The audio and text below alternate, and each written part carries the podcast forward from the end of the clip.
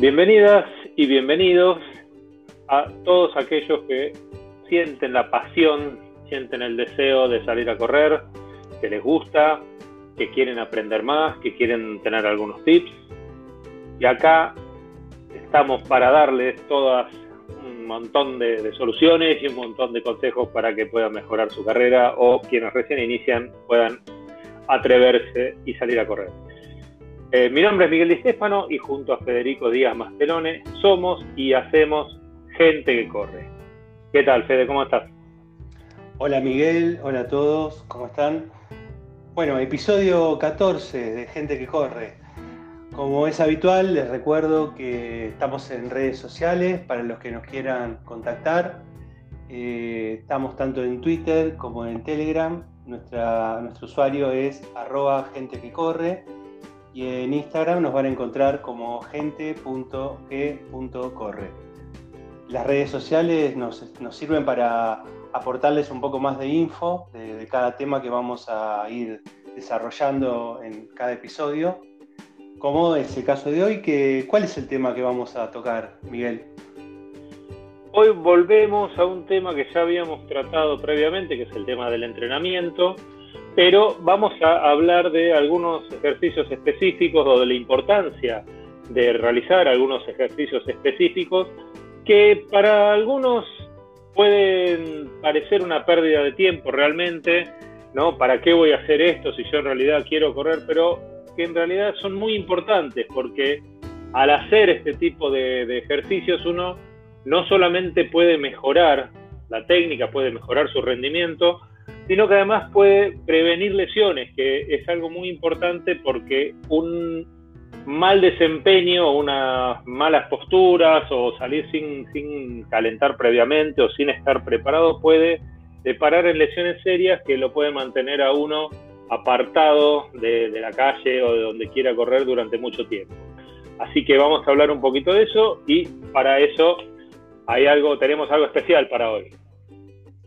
Sí, claro, volvemos a invitar a, nuestro profe, nuestro mentor, nuestro, nuestra guía, que es este Fernando Champomier, el profe del Coglan Running Team, donde corremos tanto Miguel como yo. Eh, Fernando, bueno, ya lo contamos antes, es triatlonista, es Ironman, eh, además de, profesor. Así que, bueno, le preguntamos un poco que nos diga eh, justamente lo que decía Miguel, ¿no? La técnica, esto que a veces es bastante resistido, pero bueno, ¿cuáles son los beneficios? ¿Qué, le, preguntamos, Miguel, a, Fernando? Bueno, básicamente la pregunta que, le hicimos fue, ¿por qué es importante practicar la técnica de carrera o entrenamiento? ¿Qué es lo que te mejora? ¿Y qué es lo que te previene? Lo que decía antes, ¿no? Si previenen lesiones o no. Entonces, bueno, ¿cuáles son los mejores ejercicios por qué es tan importante y cuáles son los mejores ejercicios para hacerlo. Así que vamos a escucharlo a Fernando para ver qué nos dice.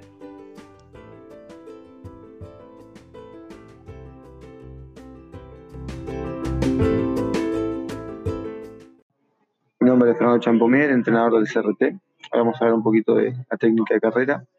Es el movimiento biomecánico ideal del gesto técnico, que va a estar limitado por las habilidades la elasticidad, la coordinación de, cada persona. Lo bueno es que estas habilidades se pueden mejorar con ejercicios técnicos.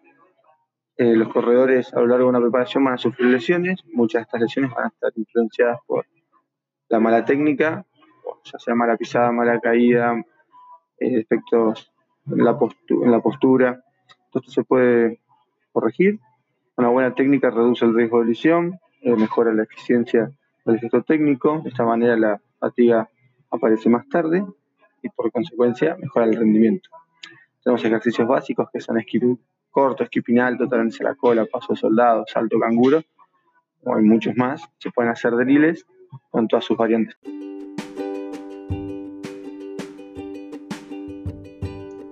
Bueno, Fernando, muchas gracias por las recomendaciones. Prometemos darle un poco más de bola a la técnica entonces. Así que bueno, eh, bueno, nos queda hablar, Miguel, de segmento de fotos que corren.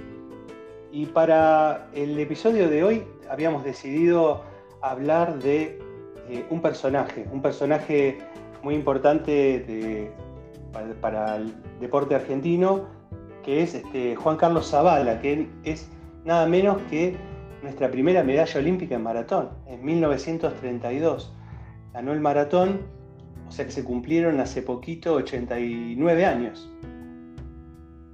Sí, Juan Carlos Zavala, alias Zabalita, alias el Niandú Criollo, fue bueno, un rosarino que no solo ganó el maratón, Miguel, sino que además fue récord mundial con tan solo 20 años, aunque algunos dicen que tenía 19 y que habían hecho una trampita como para que pudiera competir. Antes en, las Olimpiadas no se permitían eh, atletas de menos de 20 años. Bueno, una historia bastante interesante la de, la de. Yo creo que da para, hasta para hacer una película, porque realmente él bueno, ya habíamos contado que era muy joven, eh, lo, descubrieron, digamos, lo descubrió un entrenador este, francés, lo llevó, lo preparó para, correr, en realidad quería que corriera en 1936, en, los Juegos Olímpicos del 36, y decidió adelantarlo a, los Juegos Olímpicos del 32, con muy poco tiempo, pero la verdad que el resultado fue, fue increíble, él ganó en 2 horas 31 minutos 36 segundos, eh, y no solo eso, sino que además, bueno, se convirtió como una especie de, estrella en, Los Ángeles, donde se corría ese, donde se hizo ese, en los Juegos Olímpicos.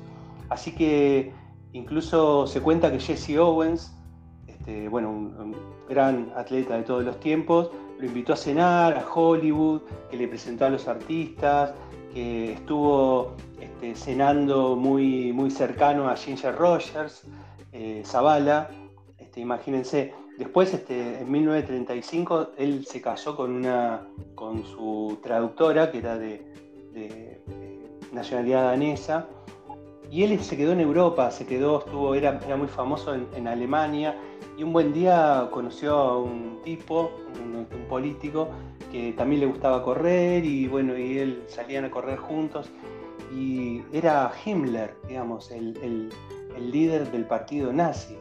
Así que en algún momento incluso le presentaron a Hitler. Bueno, muy, muy extraña la, historia de, Zavala que hasta sus últimos días este, contó que él no tenía nada que ver con los nazis, al contrario, e incluso este, le, llegaron a prohibir la entrada al país porque ayudó a, escaparse a algunas familias judías. Este, la verdad que una, historia de vida bastante rara, bastante interesante, Miguel. En algún momento alguien tendría que, hacer una película con la historia de, de Zavala. Así que bueno, sí. homenajeamos hoy en Gente que Una apasionante, pero a ver, también lo habían preparado la idea de que corriera en el 36 era precisamente para que llegara con la edad, llegara cómodo, ya con más de 19 años, cuatro años más de hecho, 23 años, y sin embargo lo vieron tan bien que hicieron esa, esa trampita como para que pudiera estar inscrito aún con 19 años y lo bien que hicieron porque se dieron cuenta realmente que tenía capacidad y lo bien que hicieron digo porque finalmente terminó ganando con ese tiempo increíble además. Exacto. Y después pasó algo raro en el 36, Miguel, porque él eh, participó en Berlín, nada menos, iba como el defensor, digamos, del de la medalla, del, título, y iba primero y en el kilómetro 30 parece que paró, o sea que decidió que, se había forzado mucho, qué sé yo, y, terminó en un puesto, no digo este, último, pero terminó en un puesto creo que 16, si no me equivoco, pero bueno, iba, iba a la cabeza aparentemente y algo le pasó y, casi que tiró la toalla, por decirlo de alguna manera. Ahora bueno, el famoso bloqueo el kilómetro 30.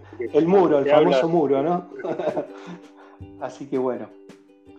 Bueno, esto fue entonces este, todo desde este, este, pequeño homenaje que le hicimos a, a Zavala, nuestro, nuestra medalla olímpica número uno de Argentina. Bueno, Fede, como siempre, una historia realmente interesante, apasionante. Eh, siempre sirven conocer todas estas historias porque fueron, son las que fueron marcando un poquito todo lo que es la actualidad, ¿no? Ahora que tenemos todavía fresco recuerdo de, los Juegos Olímpicos de Tokio. Eh, entonces, conocer las historias, y en este caso en particular la de este gran maratonista argentino, es algo eh, que hace muy bien y que sirve, sirve para nada, como impulso, sirve también como experiencia de vida y para recordar que tenemos, tenemos en nuestra historia grandes, grandes atletas. Así que bueno, buenísimo y quedamos entonces ya la invitación para el próximo episodio, número 15, y no vamos a adelantar mucho, vamos a, a ver con qué cosas los podemos sorprender en el próximo episodio. Bueno, les mandamos un saludo a todos y a todas. Bueno, hasta la próxima.